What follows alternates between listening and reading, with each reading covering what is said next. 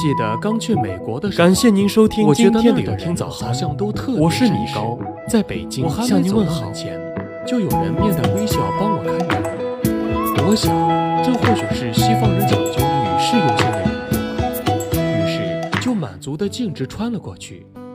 一段时间，我特别享受这一待遇。慢慢的，我发现规矩并非如此，而是后来者优先。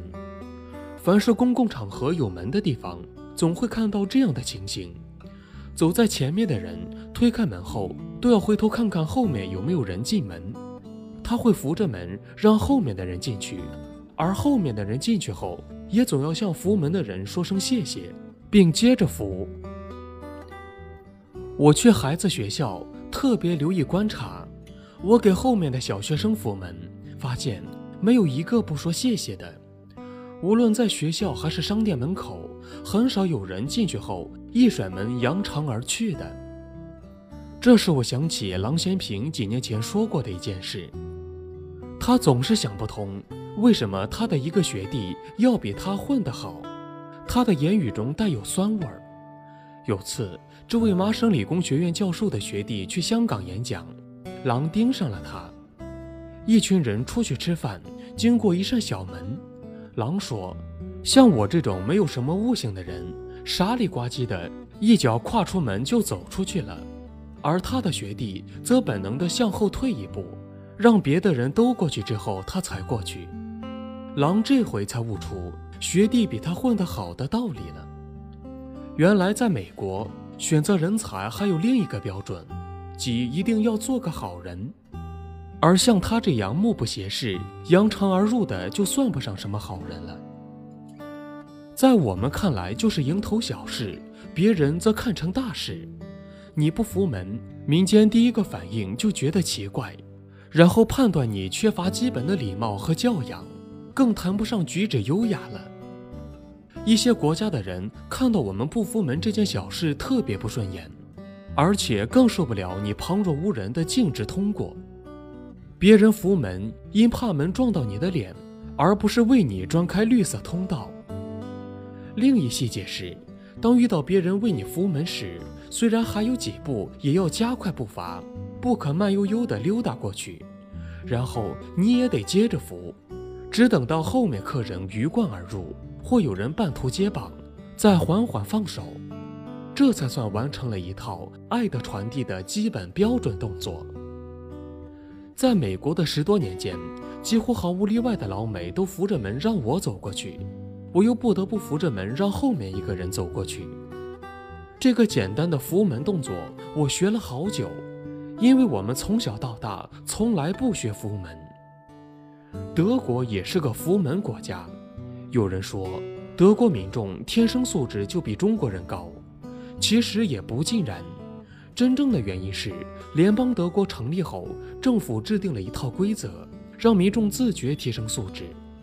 如德国有法律规定，关门时不小心把人撞了，你得无条件赔偿，还得帮人医治。这些规定都很具体，操作性很强。还有遵守交通规则、按秩序排队等等。随着时间的推移，这些良好的行为就变成了习惯。这个社会就变得文明起来了。当我给企业高层上课提及这个话题时，有位学员跟大家分享了他个人的亲身经历。一天上班，他涌入了电梯，这时远处有个糟老头模样的人朝着电梯方向跑得气喘吁吁。这时，电梯内的人分别按下了楼层按钮，不知怎的。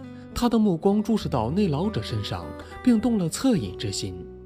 那会儿，他用手扶着电梯门，等着老头过来。老头问了他做什么、叫什么，随后他就随着人流进入了办公室。一刻钟后，电话铃响了，说请他去董事长办公室。他进去一看，椅子上坐着的不就是那个糟老头吗？他意外地被告知今天被提升了。董事长告诉他，他来公司多少次，今天终于遇到了意中人。有个小学生说，在他的生活中有一位爱他的人，那就是他奶奶。最令他感动的不是奶奶给买好吃的东西、买好看的衣服或做一顿丰盛的菜饭，而是看起来一个毫不起眼的动作——扶门。慢慢的，这孩子也开始学会为奶奶扶门了。有时候，孩子对爱的诠释往往很简单。我们的学校教育把学生培育成有知识的人，但不一定有文化、有教养。这让我们受过多年素质教育的精英，在国际商务场合常常显得不适应。而知识、文化、修养三者之间并不能划等号。有人说中国人缺乏礼貌，也有人说这只是个习惯问题。这些说法都没有错，不过往深里想，或许这里还有个面子的问题。我又不该他欠他的。凭什么要给那么大面子拉住门给后面的陌生人提供便利呢？拉门恭候来人是宾馆服务员的事儿。中国自古有句老话：“与人方便，自己方便。”恐怕至今还是质简的大道，不凡的耀眼。如果我们的老总能像那位董事长那样及时奖励员工，那么这家公司的其他员工就会积极效仿。如果老总能利用权限形成内部制度，你的员工到了社会上也会自觉传递爱。如果老总还能自己给女士下属扶门，这更会让人民群众肃然起敬，他们内心定会萌生小女孩对奶奶的感激和尊敬。如果在一个企业里，你看到上下互相扶门，这里就君子多，淑女多，门风正，人际关系和谐。你习惯扶门了，如你能因善小而为之，你就不愧为好人了。也请记得把它交给孩子。